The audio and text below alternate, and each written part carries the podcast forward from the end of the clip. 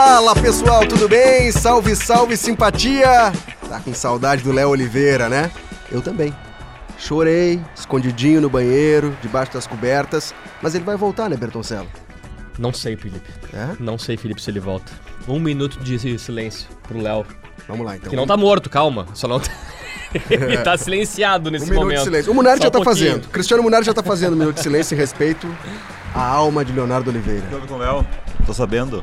Nos despedimos dele no último programa, Ah, não, 26. isso sim, mas ele não foi. Me, avis- me falaram que ele ia continuar participando. Era Ele vai, mentira, vai. Ele nos enganou. Vai participar. É que agora ele ele disse eu como. vou, mas vou voltar. É que ele tá atravessando o cigarro. oceano, ele tá atravessando o Oceano Atlântico, rumo à Europa, de navio. Isso leva Isso. geralmente o quê? Quatro, cinco meses. No cargueiro. Então, boa sorte, Leonardo Oliveira, porque está no ar o episódio 27 do Mapa da Copa Libertadores e, obviamente, vamos falar sobre os jogos de ida da semifinal da Libertadores, 2 a 2 enérgico de Fluminense e Inter no Maracanã e o empate xoxo de Palmeiras e Boca Juniors. Concorda, Cristiano, Cristiano Munari? Sim, um jogo eletrizante no Maracanã.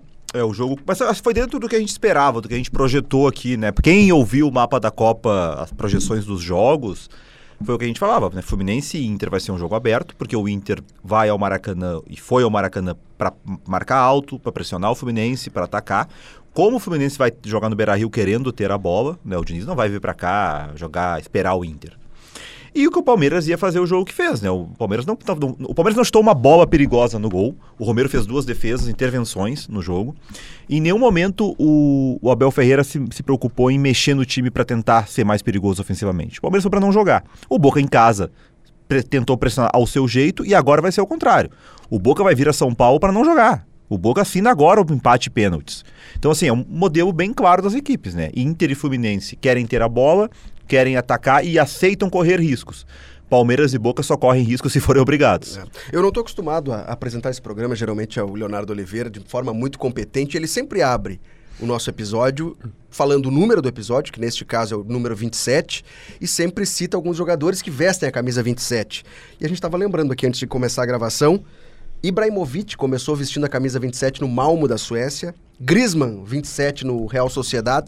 O Lucas Moura, que voltou para o São Paulo para ser campeão da Copa do Brasil, vestia 27 no Tottenham. Tottenham ainda, né? Usava 27. E Maurício, 27 do Inter, Richard Rios, 27 do Palmeiras. Será que é um indício de que esses times saem em vantagem na semifinal, Bertolcelo? Imagina, né, Felipe, uma final entre Internacional e Palmeiras, mais uma final entre brasileiros na Libertadores. É, outro 27 que também pode parar no Palmeiras no próximo ano é o Bruno Henrique, Opa, jogador que pertence ao Flamengo, tem um contrato encerrando até o final da temporada, ele pode, aí é sondado por vários clubes no próximo ano, quem quiser pagar o alto salário que ele pede, pode levar o Bruno Henrique.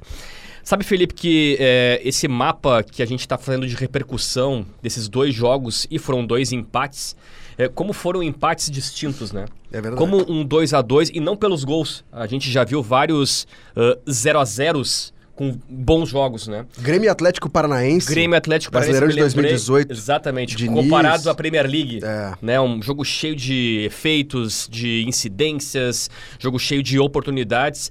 Mas eh, neste caso da Libertadores em 2023, nós vimos dois empates. Um empate eletrizante, aquilo que se esperava do Diniz e do Cudê, eles entregaram. Né? Foi um espetáculo para quem conseguiu ver. Claro que para os torcedores, daqui a pouco, esta forma de jogar causa medos, né? Principalmente para quem tem como técnico o Diniz, o torcedor do Fluminense, que vê às vezes é, aqueles riscos que ele toma em prol de convicções. E do outro lado, Palmeiras e Boca Juniors, eles também entregaram tudo que se esperava. Porque Palmeiras e Boca Juniors na Libertadores, eles têm feito jogos assim. Né? O que eu lamento apenas é o Abel Ferreira ele ter eh, se proposto a fazer um jogo assim na bomboneira contra esse Boca. Eu entendo o contexto, é bomboneiro, o Boca Juniors tem uma história que é gigantesca, mas esse Boca Juniors poderia ser facilmente batido pelo Palmeiras. Ou não, como foi visto. Vocês assistiram ou ouviram a entrevista do Abel Ferreira após o jogo? Eu, me chamou a atenção uma frase dele, porque ele é questionado por um dos repórteres sobre por que não mudar o sistema tático ou, ou a escolha das peças. Né? O que, que fez o, o Abel Ferreira nesse jogo contra o Boca, jogo de ida? Ele coloca o Mike de extrema pelo lado direito, Como vem fazendo, né? o Rony como aquele centroavante mais móvel, né? É, Rafael Veiga por trás como meia e o Arthur deslocado para o lado esquerdo. Geralmente vinha jogando pelo lado direito. E aí ele foi questionado, por quê?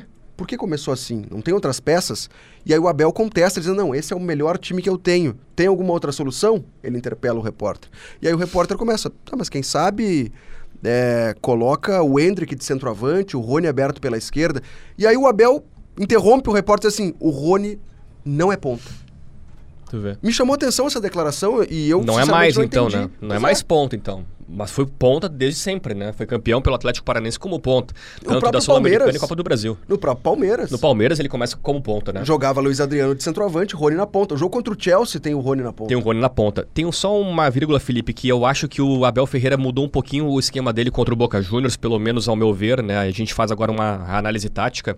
Ele tentou colocar várias vezes o Arthur novamente pela direita, mesmo tendo o Mike. Sim. Né? Porque o Mike ele ah, passou a ser um ala, né? O Marcos Rocha mal subia, ficava muito atrás como zagueiro, e isso ele já tinha feito outras vezes, mas ficava assim uma linha atrás, né? Com Mike, Marcos Rocha, Gustavo Gomes, Murilo e Piquerez. Eu quem, vi quem dava amplitude pelo lado esquerdo era o Piquerez. é, exatamente. E, e ali o Rafael Veiga caiu muito pela esquerda. Então eu percebi o Arthur, não sei se foi uma estratégia que o Abel tentou, mas eh, fixar mais o Arthur pela direita mais uma vez, onde ele rende melhor. Sim. Né? Só que não como ponta. Aí virou um atacante com o Rony. Ficou os dois juntos mais à frente. Uma linha atrás entre eles ali, o, o- o Rafael Veiga, o menino. O Zé, né? Ele tentou fazer uma mudança. Que, que, como o Munari disse, teve uma grande chance, né? Que é uma escapada rápida que o Rafael Veiga entra hum, ah, den- ah, dentro da área, chuta forte, só que sem ângulo, assim, né? Chuta pra fora. De resto, o Palmeiras não teve grandes chances. Não teve. Não, não, não foi bem o Palmeiras, né? É. Acho que o, Boca também desperdiçou a chance Eu de acho que também, na frente. também tem o lado do, do Almiron, assim, que se o trabalho do Almiron eh, não é bom no ponto de vista da produção do Boca, o Boca deixa muito a desejar, principalmente no Campeonato Argentino, quando tem ao lado do River o melhor elenco e deveria se impor e tem tido dificuldade. Mas ele tem ido muito bem nesses jogos eh, de, de entender o time dele e de adaptar ao adversário. né? Então, contra o Racing, ele jogou com uma linha de 5, com três zagueiros, e ele conseguiu conter o Racing, que é um time que produz muito Ali jogou o Valentini. ofensivamente o João zagueiro. Valentini. É, o Boca foi muito bem. O, o Boca foi bem no jogo contra o Racing, merecia ter vencido, não venceu o jogo. Também perdeu muitos gols. O Boca perde muitos gols, mas a parte tática, o Almiron ganhou o duelo com o Gago naquele jogo. E dessa vez, desde daquele jogo contra o Racing em Avejaneiro, o Boca classifica nos pênaltis, que também jogou com três zagueiros. Todos os jogos da Copa da Liga Argentina, o Boca jogou no 4-3-3. Sempre tendo extremas. Alguns momentos até o, o, o Advíncula, que é a lateral de origem, foi usado como extrema pela direita. O Barco, que é a lateral de origem, chegou a ser utilizado como extrema na esquerda. Mas o, o sistema base era o 4-3-3. Cavani de centroavante, dois pontas, três caras no meio. E ele muda para jogar contra o Palmeiras. Né? Ele coloca o Merentiel, ao lado do Cavani, traz o barco para si. Jogou num 4-1-3-2, jogou o mesmo sistema do Inter, né? O Pois Paul é, Fernandes. Será que é, é- é- é- o Abel Ferreira não foi surpreendido por essa escalação? Eu creio que sim, e ele foi muito bem porque as medidas que ele tomou, o Paul Fernandes, que é um construtor de jogo, não é primeiro volante, foi primeiro volante e quando virou primeiro volante foi pra, por, por causa do passe, pela qualidade dele depois da saída do Varela, ele jogou marcando o Rafael Veiga de forma individual ontem, na quinta. E foi bem, o Rafael Veiga, ele conseguiu Não tirar o Rafael Veiga do jogo no primeiro tempo. No segundo tempo, o Abel mexeu um pouco na estrutura pro Veiga conseguir aparecer mais. Então, assim, é, foi bem nessa, nessa ideia do, do, do, do Paul de primeiro, para ter o passe, para ter a marcação do Veiga. O Merentiel de centroavante, e aí depois fala um pouco mais sobre isso, mas o Cavani virou um jogador com liberdade. O Cavani foi quase um meia, né? Porque o Cavani recuava, o Cavani armava jogo, o Cavani participou de praticamente todas as jogadas do Boca no primeiro tempo, ou finalizando na área ou cri- criando. Né? Aquela chance que o Romero, que o Barco avança pela esquerda e toca no Merentiel, o Merentiel bate perto do, do gol, ela começa com o Cavani construindo lá no meio de campo. Foi um pouco parecida a estrutura de 4-1-3-2 com o que o Alan Patrick faz no Inter, que parte como atacante e desce para armar. O Cavani foi isso no primeiro tempo. O que eu acho que que ele poderia ter feito diferente é, já que o Cavani foi esse cara que se mexeu tanto, não deveria ter sido o Merentiel centroavante se o Benedetto tem mais qualidade. Porque, por exemplo, os gols que o Merentiel perdeu, o Benedetto tem, mais, tem maior qualidade para Mas fazer. não marca mais? Embora não O esteja... Merentiel, ele marca mais. de É, o. Merentiel ele briga mais com os Briga zagueiros, mais, né? é. A Eu- comparação, né? a gente transmitiu esse jogo pela Gaúcha e o Cristiano Munari foi um dos, dos comentaristas convidados Foi muito bem, do né, Felipe? Foi muito bem. Muito Tem bem. muito Ah, conteúdo, foi, é? né? Nós É. cedemos, nós do Mapa da Copa cedemos o nosso É comentarista Rádio Gaúcha. E o, o Munari fez uma comparação que eu achei muito feliz, que o Merentiel é equivalente ao Herrera que jogou no Grêmio. Que é um atacante de muita entrega, de transpiração, de correria, mas que tecnicamente deixa a desejar. E por isso ele foi escolhido pelo Almiron, porque precisava desse cara para dar combate, para correr, para marcar a saída de bola do Palmeiras. E É também ele oferecia uma alternativa caso não desse certo isso, né? Porque, é, ok, ele mudou o esquema, mas se ele precisasse mudar o, pro 4-3-3 normal, ele poderia simplesmente abrir o barco na esquerda, o Merentiel na direita e o Cavani virar o centroavante. Se ele inicia com o Benedito, ele fica preso. Para mexer no esquema, ele teria que mexer alguma peça. Então, ele fez algo diferente, ele surpreendeu, de fato, o Abel Ferreira, mas vá que não der certo. Ele tinha uma opção com o Merentiel também podia mudar no decorrer do jogo. Mas eu acho que ele surpre- surpreendeu um pouco o, o Abel. Mas eu- o Abel aí entra um, um ponto do Palmeiras que é o seguinte: o Palmeiras Vai nos últimos seis agora. jogos, não, fez Ah. dois gols. O Palmeiras está com dificuldade de fazer gol. Tem feito poucos gols. O Não tem Breno poder de fogo? O Breno Lopes contra o Goiás, 1x0 Sofrido. no finalzinho. E o Rafael Veiga de falta contra o Vasco. Nos Sof- últimos mas seis boa jogos, parada. só dois gols Mas marcados. ainda é o melhor ataque da Libertadores. 21 Sim, gols. mas aí não, esse problema começa a partir da lesão do Dudu. Dudu, se machucou contra o Vasco, né? Esse jogo do, do gol do. Sendo que não é ele que faz gols, né? Não a é ele gente que já faz trouxe aqui o Dudu. tem Mas a questão é essa, gols, é que o Dudu, cria gols. o, e o Dudu, É, o Dudu joga na esquerda, É. o Arthur joga na direita onde rende mais. Isso. Isso aí. Aí tu mexe, ontem ele até contra o Palmeiras, contra o Boca, ele Arthur até é. o Arthur pela direita, mas aí ele fez um, sistema que o Rony caía pela esquerda em alguns momentos, o dois era um, falso, né, um falso quase. 9, É. o, o Ve- foi uma linha de os três zagueiros, o, o Marcos Rocha, mas não, não encontrou a forma de jogar. E também perde alternativa, né? Porque ele tem Rony, o banco, né? ele, ele tem o Rony, ele tem tem o. Arthur. E ele chegou a ter em alguns momentos, por exemplo, na Copa do Brasil, o, o Arthur já tinha jogado pelo Bragantino. Né, mas ele tinha o, o Rony de centroavante, ele chegou a usar o Flaco Lopes de centroavante, e aí o Isso. Rony pela direita e o Dudu pela esquerda. E ontem ele falou na coletiva, depois do jogo, sobre a- abrir o campo, né? De amplitude, que o Dudu dá muito isso pra ele. Né, porque qu- quando a gente fala sobre abrir o campo, não é só colocar um cara parado lá. Esse cara que vai jogar aberto, ele tem que preocupar o adversário. Porque Puxa um zagueiro, puxa um defensor pra lá é também. o cara que se te deixar no mano a mano, ele vai passar. Então o que, que tu obriga? O adversário tem que ter uma, uma cobertura. Quando tem a cobertura, abre o espaço no meio. Se tu coloca aberto um jogador que não vai te criar dificuldade, é um pra marcar. Então o Mike aberto na direita e o Arthur na esquerda, onde não tem tanta capacidade, facilita a marcação. O Dudu faz muita falta nisso. O Bertoncel fala muito sobre o Wanderson no Inter, né? Quando se critica o Wanderson. Ah, o Wanderson não faz tantos gols, mas ele é importante. É exatamente isso. Se deixar o Wanderson mano a mano qualquer lateral, ele vai passar. Pode colocar outro nesse aí. Keno. Keno. Pouquíssimos gols. Tanto que o- Alguém tem dúvida da importância que o Keno tem pelo Fluminense? Tanto que o Cudê escala o Maia preocupado com isso. Aham. Já vamos avançar nesse aspecto. Então vamos encerrar então de Palmeiras e Boca. Vocês acreditam que deve ter mudanças pro jogo da volta quinta que vem em São Acho Paulo? que não, acho que os dois vão de novo, um jogo ruim, um 0x0, o Allianz Parque pênaltis. E aí O meu, palpite, irmão, né? meu irmão vai brilhar. Aí Tiquito Romero, né? Ou não, né? Vamos ver. Eh, Sabe assim que Palmeiras, eu costumo aqui, o mapa ele passa pano no Abel Ferreira, porque a gente gosta do Abel Ferreira. Só que assim, Tá, mas É. eu já tô largando de mão. calma. Já tô não. largando a mãozinha. Calma. Ninguém solta a mão de ninguém, eu já soltei. Felipe, cabeça fria, coração quente. Tá bom. Calma. Perdão, tá? desculpa. É, Palmeiras e Boca, é, eles mostraram nos últimos mata-matas que o jogo seria empate e sem gols. Nos últimos nove jogos de Palmeiras e Boca Juniors nos mata-matas, pegando Palmeiras nas oitavas, nas quartas e esse jogo de ida na semi, o Boca nas oitavas, nas quartas e esse jogo de ida na semifinal, são sete empates.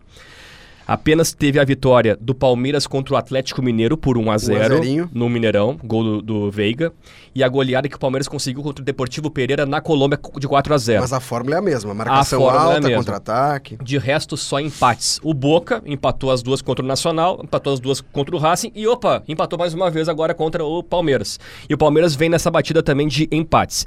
É, eu passo pano com relação ao Abel Ferreira, mais uma vez com relação ao grupo. O grupo é curto. É verdade. O grupo é curto. É verdade. Isso é uma culpa dele? Pode ser também.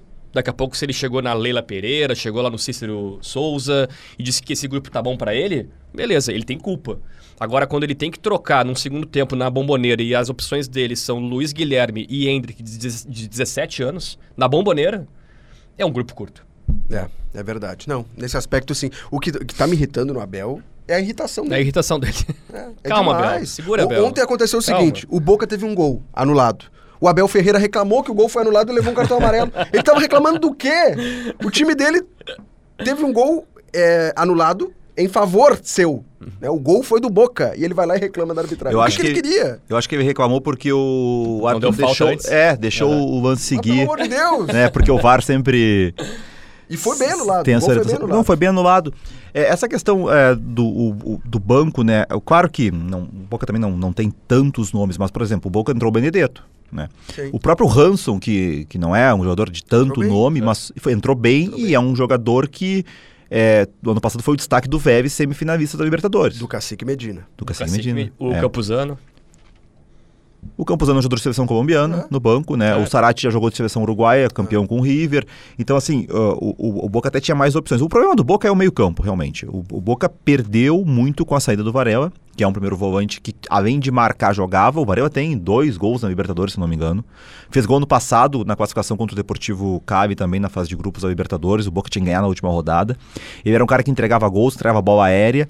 E o Campuzano estava emprestado para o futebol turco, ele retornou para isso, para ser um substituto, mas não, não é ele quem está jogando. Teve essa opção de recuar o, Paul Fernandes.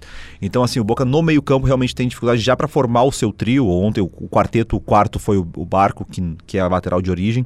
Mas o Boca tem opções ofensivas. O próprio Ceballos, que entrou, é um garoto de muito talento. O Ceballos só não é titular porque ele teve uma fratura na perna no começo do ano. Passou muito tempo lesionado, tá voltando. A defesa também, o Valentino em reserva é bom. O Bruno Valdez, o paraguaio, é jogador de seleção paraguaia. É o quarto zagueiro do elenco. Os laterais, o Blondel também é bom na direita, o Zarate na esquerda que eu já citei. Então, assim, o problema do Boca é no meio-campo, mas plantel em ataque e defesa, o Boca tem mais opções que o Palmeiras no banco. Falando, né? O Palmeiras tem. E também, se a gente for falar, assim, a gente fala do Palmeiras, do time, das- da qualidade do Palmeiras, do meio pra frente. É, Rony, Arthur e Rafael Veiga. E aí tem uma. Deu, né? Porque o resto são os garotos. E, por exemplo, o, o Veiga caiu muito de desempenho nesse ano em relação à temporada passada e tinha o Scarpa. né? O Palmeiras, o campeão brasileiro de 2022, jogava no mesmo 4-2-3-1, mas tendo dois meias na linha de três. O Scarpa, que Veiga e partia da Scarpa. direita, e o, Va- e o, o Veiga. e o Veiga. Lê o banco de reservas do Palmeiras no jogo de quinta-feira agora. Marcelo Lomba, Vanderlan, Hendrick, Luan, Flaco Lopes, Breno Lopes, Richard Rios, Jailson, Luiz Guilherme, Fabinho, Kevin e John John. Uma garotada aqui. É, garotado. E o Flaco É. Lopes, que foi uma contratação Flaco que também Lopes. era uma aposta, né? É, mas mostra É, também o muito baita erro. trabalho do, do- do Abel É Ferreira, isso, né? por isso que eu É. passo pano nesse sentido, né? Do Palmeiras ser vice-líder do brasileiro, ser campeão paulista, ser campeão da Supercopa do Brasil e estar como semifinalista de Libertadores. É. um trabalho, né? É muito bom trabalho. E, e essa para completar essa parte do Rafael Veiga. Outra mudança que acontece é que com a saída do Danilo, o Zé Rafael, que era o segundo volante, vira o primeiro. Né? E aí entra o menino mais adiantado. Então, antes o Veiga jogava com um armador, o Scarpa pela direita, se aproximando dele, e um segundo volante de qualidade de armador, que era, era meia no, no Bahia, o Zé Rafael. Né? Ele era cercado por esses dois caras. Hoje ele não tem mais o Scarpa e o, e o Zé Rafael está um pouco mais atrás. E aí o a, a armação cai mais nas costas dele e também não está conseguindo render. Então, é, a- também isso mexe na mecânica ofensiva do Palmeiras. Né? Por isso que o Palmeiras sofre tanto, sofre tanto para criar. E até por essas opções de banco que a gente está falando de não tem tantas, o Palmeiras deve sair para tentar matar o jogo logo contra o Boca. Né? Eu imagino que a ideia do Abel vai tentar fazer aquele jogo de pressionar muito no início, Sim. tentar fazer um gol cedo, porque se o jogo se arrasta em 0 a 0 começa a precisar usar o banco nervoso. e aí não tem as O opções. gramado sintético pode ser favorável para A o Palmeiras. frase- a frase do O Romero sobre o gramado É, falou É. mal, hein? Muito boa, hein? O que, que ele falou? Falou que é para jogar o hockey, né? Pra jogar rock na grama. Uma última coisa, falando em estádios. Felipe, vou falar bem baixinho aqui, tá? É, eu acompanho Eu o Boca. Juniors na Bomboneira há mais de 20 anos. Quantos tem, Bertoncello? 35. Pô, desde os 15. Ah, é jovem? 35 Não, anos é muito jovem. Pensa assim como consumidor, né? Olhar jogos do Boca na Bomboneira, papel picado, bobina, aquela coisa toda assim. Fazia muito tempo que eu não ouvi uma bomboneira tão sem sal assim. Falando sério, tô falando sério, assim, ó, sinceridade. Eu adoro o Boca Juniors. Acho demais o Boca, a bomboneira.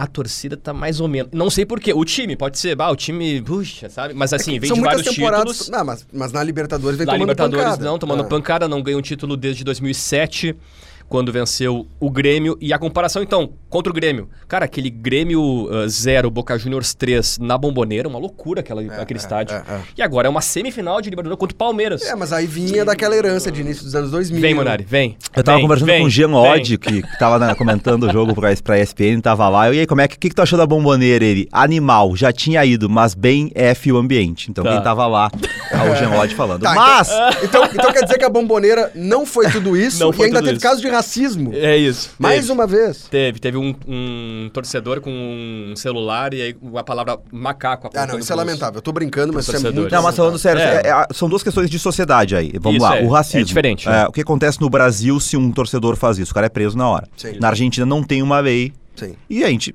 sabe que racista, se o cara não, se não vai prender o cara, o cara vai continuar sendo. É isso. Porque uma pessoa que faz isso, né, é muito difícil tu esperar consciência dessa pessoa. Então tem uma questão aí de sociedade da Argentina que precisa mudar a lei e precisa ser severo com o racismo. Esse é um ponto. E outro ponto de torcida tem a ver com a crise econômica. Ah, né? sim. Porque o, o estádio é caro ir a jogo. O Boca tem mais de 300 mil sócios, então só sócio vai. E ainda tem aí uma preferência, porque tem um, um modelo mais barato, o sócio aderente, que se chama. E sócio aderente, ele, ele não tem prioridade. Ele tem que esperar se sobrar ingresso. O Libertadores não sobra. Então acaba indo pessoas com mais dinheiro. São, não é o povo, né? El Pueblo. É, o povo tá. Até o GE fez uma matéria sobre o comportamento da bomboneira e cita, né, que atrás dos gols se cantava e a parte do meio não, inclusive, pessoas atrás do gol reclamavam que os do meio não estavam cantando. Onde estão os mais ricos no meio? Então, né? elitizou-se. ainda- elitizou. Elitizou-se a, a Com certeza, porque. É. E quanto mais. É muito mais difícil pra quem. O cara, tá- com a crise econômica que tá lá, tu conseguir dinheiro pra ir no jogo, aí acaba ficando muito a mão da barra brava, né? Ou os, vai, os sócios, que são as pessoas que não estão tão. Por mais que, a gente, que, o- que o argentino se- o argentino enxerga futebol diferente que o brasileiro, vive futebol diferente, mas não vai ter o 90 minutos do cara cantando, né? Uhum. O River resolveu um pouco isso, o River aumentando a capacidade Monumental de Nunes por isso, porque o River também tem mais de 200 Tem mil mais sócios. espaço daí, né? E aí consegue Vai colocar mais também, gente, né? Mas na, na bombandeira que são 50 mil, acaba sendo. Essa questão social acaba interferindo. Apita o árbitro fim do primeiro tempo, vamos pro intervalo, na volta falaremos de Inter e Fluminense. E se alguém reclamar, dizendo, pô, deixaram pra falar de Inter e Fluminense só agora. Que Meu jogo? amigo, o mapa da Copa tem um representante do Boca Juniors. Não tem nenhum representante do Inter. E nem do Fluminense. Então a prioridade por é falar do Boca. Tem algum representante do Inter? Não, Oficial, oficial. aqui, deixa eu olhar Oficial aqui. não, né? não Assumido? Não tem. O Vini Moura só. Aqui não. Que fez Copa, não. participações, o Potter fez participações. Potter, é, então aí. começamos com aquele que tem um representante, com aquele clube que tem um representante oficial Boa. no mapa da Copa. Segundo tempo, apita o árbitro, começa Inter e Fluminense. Jogo de ida no Maracanã. Empate por 2 a 2 Que jogaço, hein, senhores? Expectativa e realidade, né? Agora pegando pelo lado dos colorados. É, tu falares que vai empatar com o Fluminense no Maracanã com 67 mil pessoas. Copo 2 meio cheio, 2, copo meio cheio. E saber que o lateral titular deles está expulso para a partida da volta, onde se assina? Exato. Né? Pô, é um 2 a 2 fora contra o Fluminense, Flu- um Maracanã uma galera e o Samuel Xavier, que é titular e importante peça do Diniz, é expulso. Digamos assim, ó, Assina, né? antes de começar o jogo, os, os capitães, os capitães chegam no meio campo e o árbitro É. diz assim, ó, pessoal, não vamos jogar. Vamos fazer o seguinte, vou botar na súmula aqui 2 a 2 vou, vou expulsar o Samuel Xavier. É. Na hora, o Alan Patrick, para aí, Aham, quero. vou assinar esse contrato. Quero. Só que a, a realidade mostra um pouco diferente disso, porque o contexto mostrava o Inter jogando muito bem, levou um gol numa escapada, num erro do René, e no segundo tempo, e no primeiro tempo já sai o gol do Hugo Malo, e depois ah, o gol, o golaço marcado pelo Alan Patrick, que merece também um, um- um capítulo, né, como tem jogado bem. E falamos isso num mapa da Copa, acho que episódio 24 É. ou 25, que se o Alan Patrick fosse campeão, eh, tá muito próximo de ser o rei da América, né, porque tá jogando muita bola. Pra mim tá na seleção, Tá na até seleção agora, da da Libertadores. Libertadores. Concordo, concordo. Patrick? E, É. é, e, e aí o Inter vira o jogo, parece que ia ampliar o resultado e no finalzinho leva um gol que também merece um capítulo. Puxa, a imagem mostra ali a área do Inter no escanteio com 10 jogadores do Internacional e apenas 3 jogadores do, do Fluminense. O Marlon, o Nino e o Cano. E exatamente a bola é cruzada, o Nino dá de cabeça e o Cano faz o gol. O Nino sozinho. Até tem um mérito dele, tá? Ele finge que vai avançar e volta. Mas mesmo assim, um demérito É. da zaga e o 2 a 2 que pros colorados parecia que pá, dava pra ter vencido fora de casa. E, e ali muito mérito do Cano, né? Muito. O chute É que o Cano dá impressionante. a- a- Que finalizador, do, né? do Malho, meu Deus. 10 jogos de Libertadores e 11 gols marcados pelo Impressionante, Fluminense no ano. Impressionante. É, é muito mais mérito do Cano do que É. falha do Malho ou, ou de marcação. Rocher Ah, também. Por isso que aí entra um ponto que eu vi muitas críticas. O René realmente cometeu o o erro do primeiro gol, claro, o bota todo na conta do René. Ele teve umas outras perdas de bola no jogo. Noite de médico e monstro, né? Mas assim, eu não coloco na conta do René o segundo gol. Também não. Cara, ele errou e gerou um escanteio. Sim, teve 10 escanteios no jogo. né? não pode agora, cada vez que gerar um escanteio, meu Deus, vamos tomar o gol, culpa de quem gerou o escanteio. Quantas vezes se comemora que um zagueiro consegue, numa disputa de bola, mandar a bola para escanteio em vez de ser driblado? Então, assim, o René errou, gerou o escanteio, mas não pode tomar aquele gol e ser conta do René. Ah, o Inter marca, e o Diniz no primeiro tempo já tinha mostrado, né? O Inter marca individual no escanteio. E no primeiro escanteio que o Fluminense tem no primeiro tempo, o Diniz abre os jogadores, deixa muito longe um do outro. Porque como, como o Inter marca individual, abriu um espação na, primeira, na pequena área do Inter. Talvez por isso, na- já no intervalo, o Cudê deve ter conversado com os jogadores. Naquele lance aí, o, o Fluminense tem pouca gente na área e o Inter tá com muita gente marcando na linha da pequena área, ali, que, hum, fazendo uma marcação mista, né? Mas aí, mas o individual do, do Nino é do Vitão. E o Vitão cai no, no movimento. O Nino corre, vai em direção ao gol. O Vitão Freia. vai e quando ele- o Nino para e volta um pouco, o o Vitão não acompanha. Então, o erro ali é do Vitão em relação ao Nino. E depois eu concordo. Acho que o Mário com o Cano é muito mais mérito do Cano, né? mérito do É, não tem, o, o Mário fez o certo. Ele, ele usou o corpo, ele impediu o Cano, de- protegeu o gol, só que o Cano consegue achar. E ele já tinha feito gol, se não me engano, contra o Olímpia parecido. A dessa forma. disso, né? É. Não sei se foi esse. Foi contra o Olímpia, se não me engano. Olímpia? Um Tá. gol parecido com a bola o desviada. Ele consegue com o pé. Agora, eu tava até é, pensando isso ah, hoje de manhã sobre os empates, né? A gente olha pro Palmeiras, que não jogou bem, que não conseguiu atacar o Boca, ou não, não atacou, e pensa que o Palmeiras conseguiu um resultado bom e tem mais chance de ganhar em casa do que o Inter que jogou bem. Então, o Inter foi superior ao Fluminense no Maracanã, jogou melhor que o Fluminense no Maracanã, e a gente acha que é mais difícil o Inter ganhar no Beira-Rio, e o Palmeiras que foi inferior ao Boca na mão maneira, a gente acha que não, agora o Palmeiras em casa vai jogar melhor. Quer dizer, olhando assim friamente, é mais fácil o- o- olhando pro Inter. Pô, se o Inter já foi melhor no Maracanã jogando em casa, a tendência é ser melhor de novo. Mas é- Quem tem que virar é o Palmeiras no confronto. tudo é o- né? é o ponto- O Inter só precisa repetir o que fez. Tudo é perspectiva. O- foi o que o Berto É. Gonçalo falou. Realidade e expectativa Se também. antes do jogo se apresentasse esse- essa proposta, ó, 2x2 com o Samuel Xavier expulso, assina. É, é. Depois, com o jogo andando e a, e a expectativa que foi criada de que o Inter pudesse até vencer, não só por 2x1, mas ampliando para 3x1 essa vantagem, e aí leva o gol de empate. O, o Malho falou, né? é, falou é, que o Inter sai com um- uma sensação agridoce. Uhum. é exatamente isso. Porque se criou a expectativa de que poderia ganhar, inclusive com vantagem. E aí sofre o empate, vem pro Beira-Rio num 0x0. Não tem mais gol qualificado. Se tivesse aquele gol qualificado onde o 0x0 classificaria o Inter, o 2x2 era um ótimo resultado. Agora ele é um bom resultado. É. É, a gente passou, eu passei pano antes no Abel Ferreira, agora eu faço questão de não passar pano no, no Diniz. Opa! não, não pelo o dinizismo? Não, não pelo jogo. O jogo eu achei maravilhoso e o Diniz nos proporcionou isso. Mesmo com um expulso, o segundo tempo ele vai lá e monta um time competitivo que consegue inclusive chegar ao empate é, no finalzinho. É, eu acho que o Diniz tem que dar uma segurada nas coletivas dele. Eu acho ele que tá muito presunçoso, assim, tá muito batendo boca com o repórter. Eu concordo aqui, faço meia culpa dos repórteres que às vezes eh, faz, fazem perguntas ruins, né? Nunca, jamais na Não, história da. Nunca, é. Mas sabe Fazem que... perguntas rasas, Munari. Só que assim, a pergunta que ele pistolou, né, que foi uma pergunta achei pertinente, muito pertinente, porque é o seguinte, o cara faz a, a- a questão pra ele. Tu não demoraste pra, eh, na expulsão do Samuel, colocar o Guga no primeiro tempo ainda? Por quê?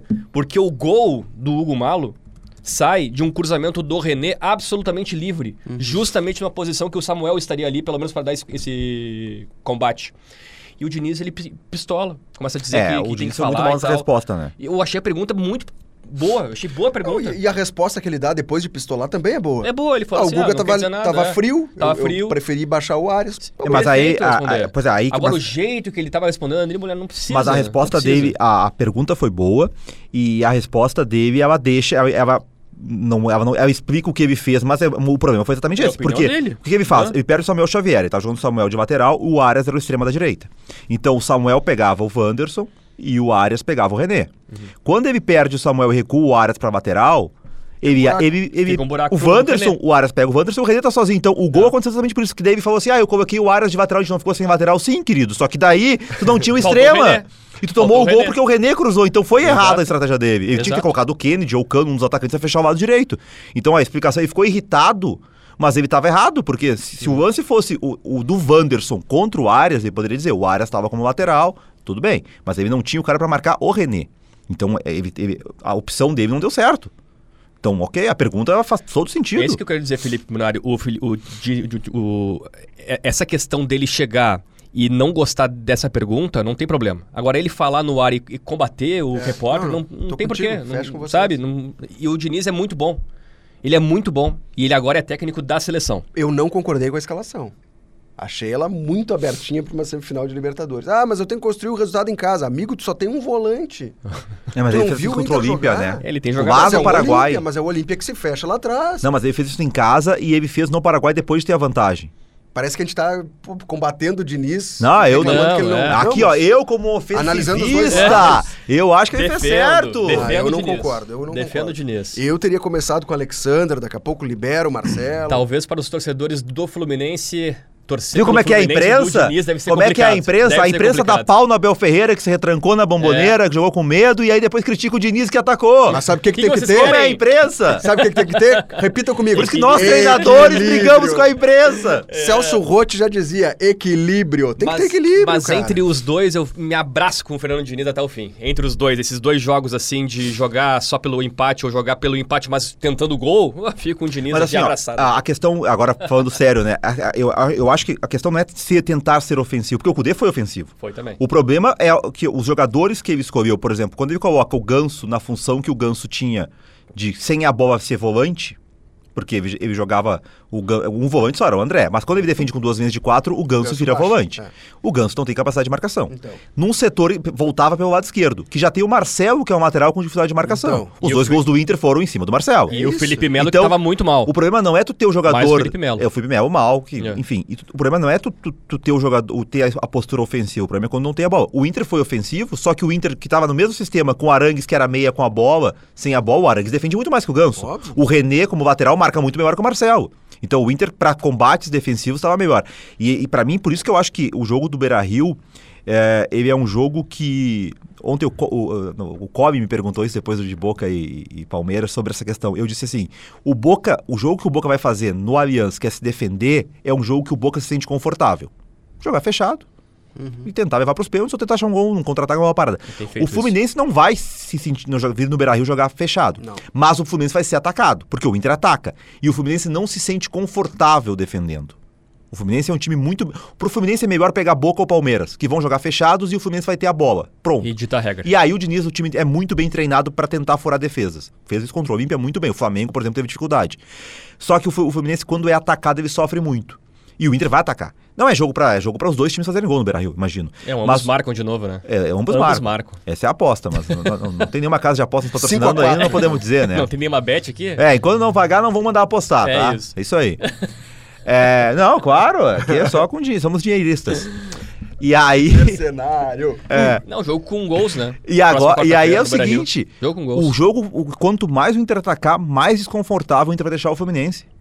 O Inter tem que atacar o Fluminense, mesmo se fizer 1 a 0 porque o, o jogo do Fluminense ele é feito pra atacar, ele é feito pra ter a bola. E ele defende mal. Tanto que os gols, o Inter fez três gols, né? E quantos chances o Inter perdeu? O Valência teve du- duas finalizações perigosíssimas, uma que o Fábio fez um milagre. E uma que ele não finalizou. os gols que não finalizou. E os gols que não É, valeram, o né? gol anulado também, É, então o vários Inter gols anulados. conseguiu criar. O Fluminense ele sofre quando ele é atacado. Então acho que esse jogo, o Inter. é, é, essa questão assim, o Fluminense vai tentar ter a bola. E é difícil. A gente falou sobre o ambiente da bomboneira e tal, que não era tudo isso, mas ainda assim, interfere. Vai interferir pro Palmeiras e vai interferir pro Fluminense. Por quê? É, 40 O mil Beira-Rio pessoas no Beira Rio, né? 50 mil pessoas gritando. Eu- eu conversando não é com- fácil tu ter a bola, vai ter 70% de posse de bola aqui. Não vai Conversei ter. com uma pessoa que tava lá no, no, no Maracanã e ela me disse o seguinte: foi pior enfrentar o River Plate no Monumental de Nunes do que enfrentar o Fluminense no Maracanã.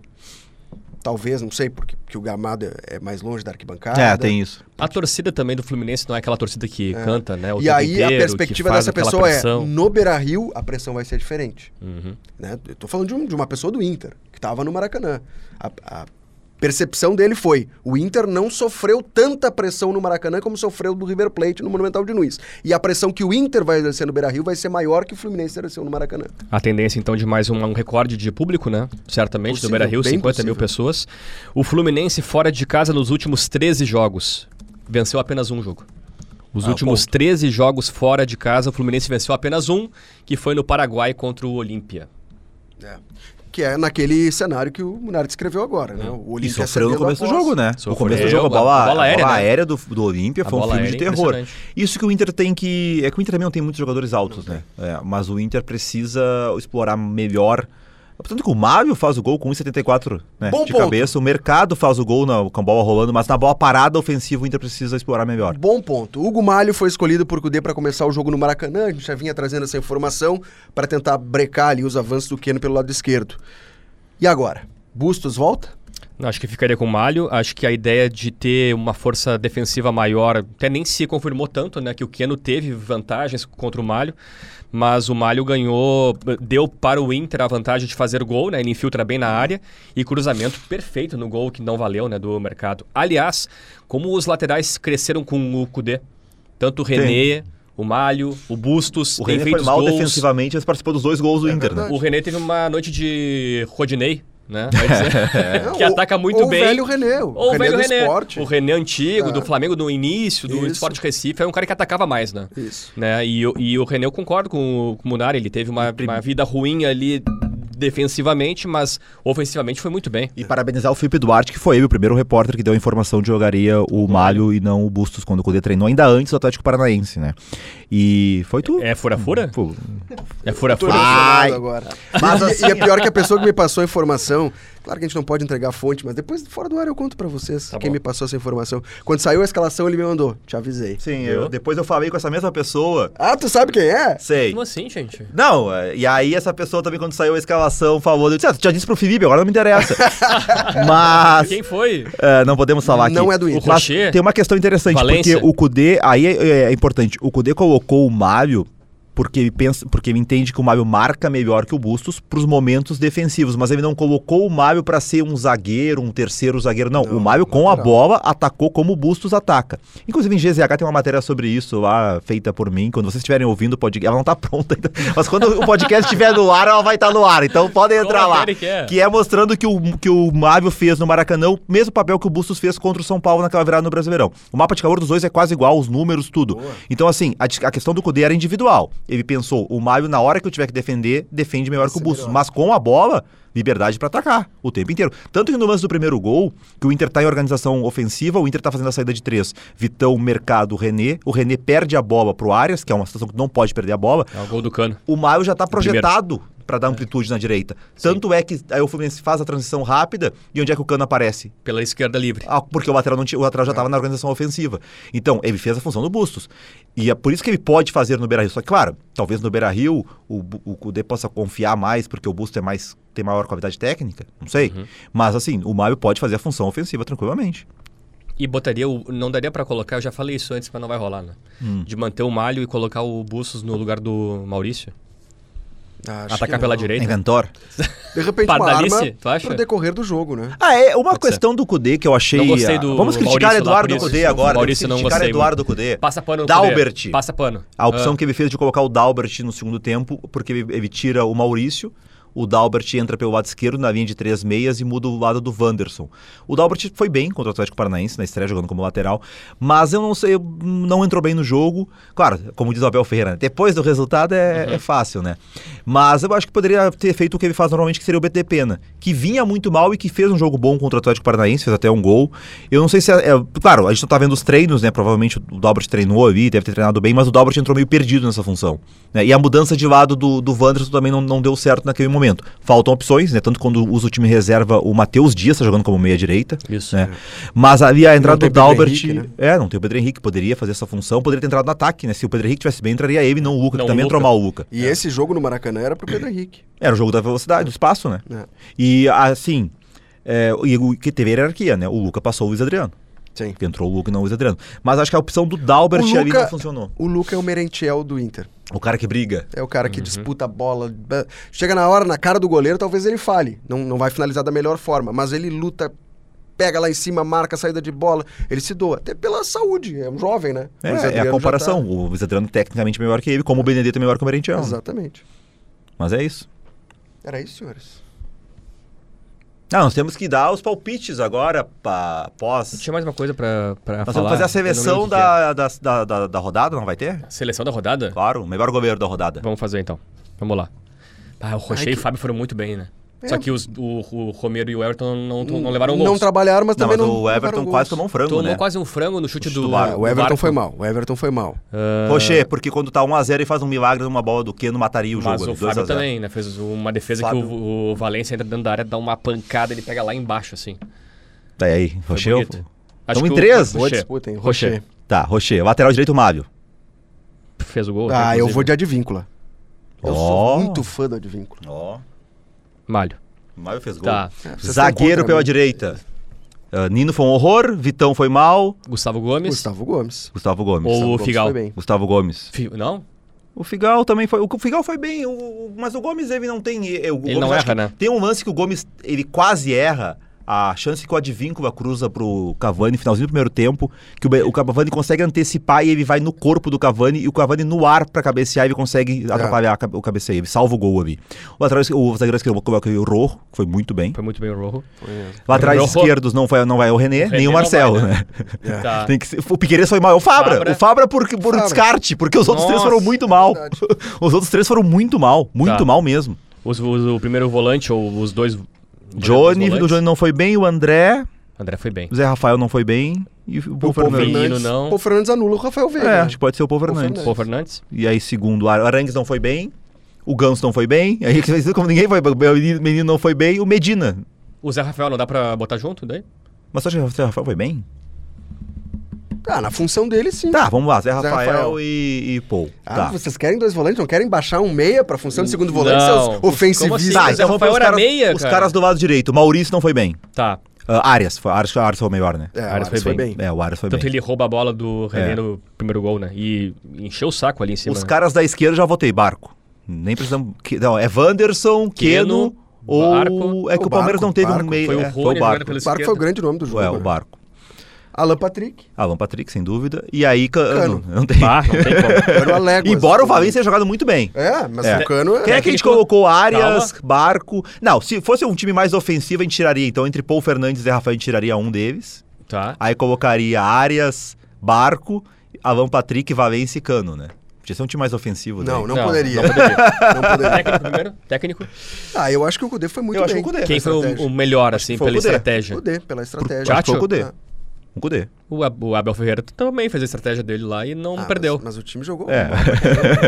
Mas o time jogou mal. Não, é que assim, ó, o Boca teve 19 finalizações no jogo, é, 9 no gol. Não se defende bem o time, né? Ele não tomou gol. É ele verdade. conseguiu atingir o objetivo, não tomou gol, mas não se defendeu bem. É, é muito mais por conta da incapacidade É. demonstrada pelo Boca do que pela estratégia do Abel. E o jogo do Inter, embora tenha terminado 2 a 2 a estratégia do Cudê Foi deu mesmo, certo. concordo. A escalação ficou a seguinte: a seleção Do das mapa da semifinais, né, o jogo de ida das semifinais da Libertadores. Rocher, Hugo Malho, Gustavo Gomes, Marcos Rojo e Fabra. Paul Fernandes, Zé Rafael, Arias, Barco, Alan Patrick e Cano. Técnico, Técnico. Eduardo Cudê. Ó, se fosse o Cudê, tu ia ter 4-1-3-2, meu. Não pode. Zé Rafael e, e Paul joga um só. Não, mas pode jogar o Zé Rafael como, É. da- o, como... Mas o Cudê... Arangues o, joga. O Cudê prefere ganhar de 4x3 que de 1x0. É verdade. Isso pode acontecer no Beira-Rio. E a gente viu isso no Maracanã, né? Isso pode acontecer no Beira-Rio de novo. Vamos lá então para aquela sessão que o Munari gosta tanto? Qual que Vamos. Conexão... Qual é a Copa. conexão? Eu que te pergunto. é? Ué, como assim na conexão? Não é comigo. cara não, que eu sou o primeiro- cara da série. é a indicação. Não vamos confundir. É, a, a indicação. Série. A indicação de série. Posso dizer, hoje vai ser a série tão esperada pela Jana. Agora que a Jana tá namorando. Indica- Ah, é? o namorado Ah, da é? Jana. Informação. Oficial? A gente fez uma, uma decisão. É, Ele é vocês- Messi? Na- então, aí, aí o Léo, a gente decidiu que eu teria que perguntar pra ele se ele preferiu o Messi ou O Cristiano, Ronaldo, Ronaldo. né? E aí? Não, e ele respondeu o Riquelme. Aí aprovamos. Tá aprovado. Tá aprovado. Ah, boa. E aí? Pô, Riquelme. Juan Román Riquelme. Essa é a grande dúvida se o Riquelme vem ao Brasil, porque o Riquelme não costuma viajar pros jogos fora da. Ai, da tem que vir, né? Aí ele disse que se eu não escolhesse o Riquelme, o meu treinador ia brigar comigo. Se eu tivesse medo, eu comprava um cão. Né? É isso aí, é isso aí que tem que dizer o, o Cudê e o. o Diniz, quando forem criticados por atacar demais, eles têm que dizer que se eles tivessem medo, eles comprariam um cão.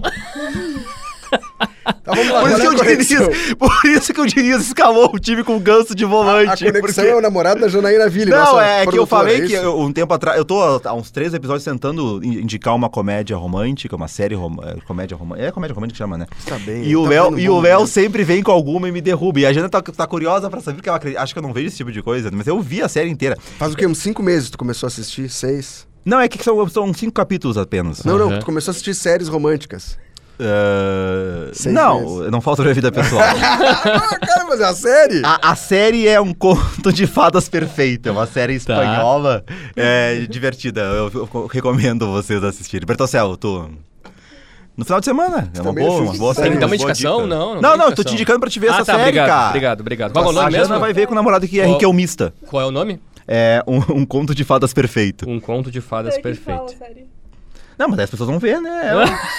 Não posso contar aqui o que vai acontecer Mas na o que, que série. tem a ver com a semifinal da Libertadores? Não, é que eu tenho que dar uma dica de série, não Ah, é? Não tem a ver com tá, o jogo. tá, claro, a conexão é com vocês. Eu, Ah. eu sou aqui a parte cultural Tive uma do- ideia de do pauta, podcast. faz aí. Não sei se vai dar pra fazer, mas faz As aí. pessoas vão ver, as pessoas estão nervosas agora. Eu, eu tenho Ah, amigos, pra relaxar? torcedores do Boca, até remédio tomaram pra, pra ver o jogo ontem. E, e Não colorados era tu, muito- tu tava no ar, tu não, tava com a eu- língua... Eu não, nem torci. travada. Não, o Bertoncel me proibiu, o Bertoncel disse, tu vai pra... Não pode torcer. Não torci. Isenção. foi bem, foi bem Isenção. mesmo, foi bem. Foi isento, foi isento. Foi muito bem. E, mas tem colorados, por exemplo... Bom, não, tem uns que eu não posso citar nomes aqui, mas, por exemplo, o Vini Moura tá muito nervoso. Sim. Mas não é o único, né? Tinha um outro colega Tem mais nosso que tá bem nervoso. nervosos. Alex Torreal, que é torcedor do Palmeiras. Também. nervoso também, Ontem né? eu fui cumprimentar ele na redação e perguntei, e aí muito nervoso? Ele, muito nervoso, muito ansioso. Não, e alguns que não torcem pro Inter, porque no Rio Grande do Sul, não, se não torce pro Inter, torce pro Grêmio. Que também tem estavam muito nervosos quando o Inter tava ganhando o jogo 2x1. não. alguns colegas estavam bem nervosos quando o jogo tava 2x1. Mas aí se acalmaram um pouco o gol do cano. Vamos encerrando o programa. Eu, eu quero escolher uma música, posso? Pode escolher. Posso escolher? Não é carioca, não é gaúcho, não é paulista, não torce Nem pra nenhum dos semifinalistas. Como não? Então por que que tá aqui? Daí eu tenho que indicar uma série que tem a ver com os jogos, mas tu Mas como indica... tu já esculhambou a indicação, eu também quero esculhambar. A minha indicação de música é Patufu, depois. Essa é a minha indicação de música. Que tem o seguinte refrão. Quando penso em nós dois, deixo tudo pra depois. Quando penso em nós três, fica pra outra vez.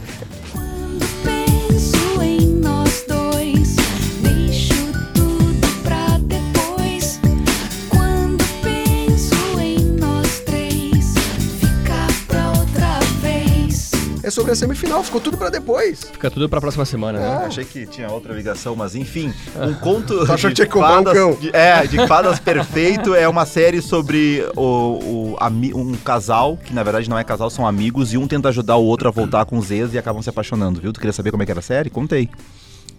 Agora não, não precisa mais ver a série. Acabou a série.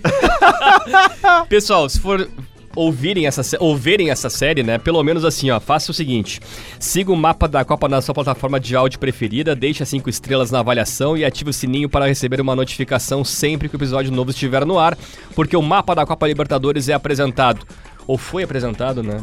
Alguma vez por Leonardo Oliveira. Que está em algum sabe se navio o El que voltará. Deus o tenha. Tá num navio a caminho da Europa. Marcos cartas. Cristiano Tá. Munari e Felipe Duarte. A produção da Janaína Ville e do Nicolas Lira. Na técnica e edição de áudio, Rafael Lindemann e Guilherme Vivian. E o Léo vai cantando. Entrei de gaiato no navio. Tu viu? Agora a conexão, meu, a série espanhola, homenagem ao Léo, eu só não tinha pensado nisso. Agora Ah, pensei, viu? espera, espera ele chegar na Viu? Espanha. Ele tá a caminho. Tá a caminho, tá chegando. Valeu, gente. Abraço.